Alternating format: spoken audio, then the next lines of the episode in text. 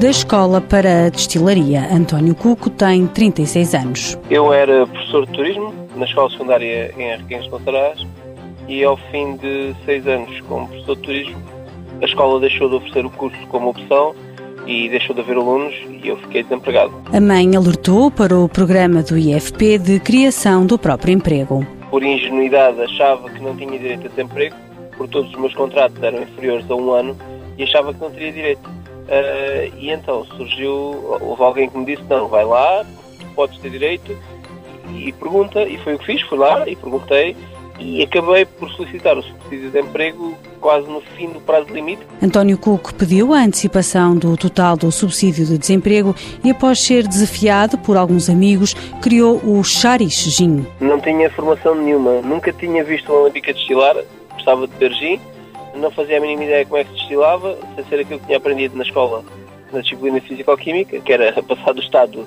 líquido para o gasoso e depois voltar para o estado líquido.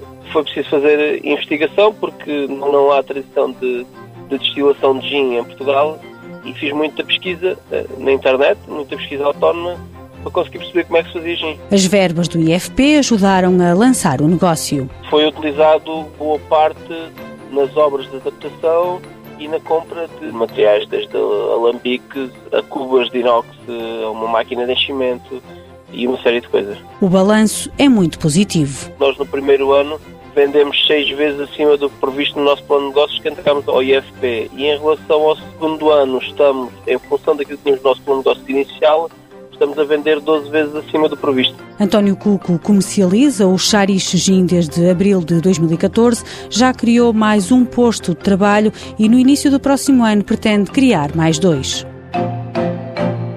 Mãos à obra. Com o apoio da União Europeia, Fundo Social Europeu, Programa Operacional Assistência Técnica.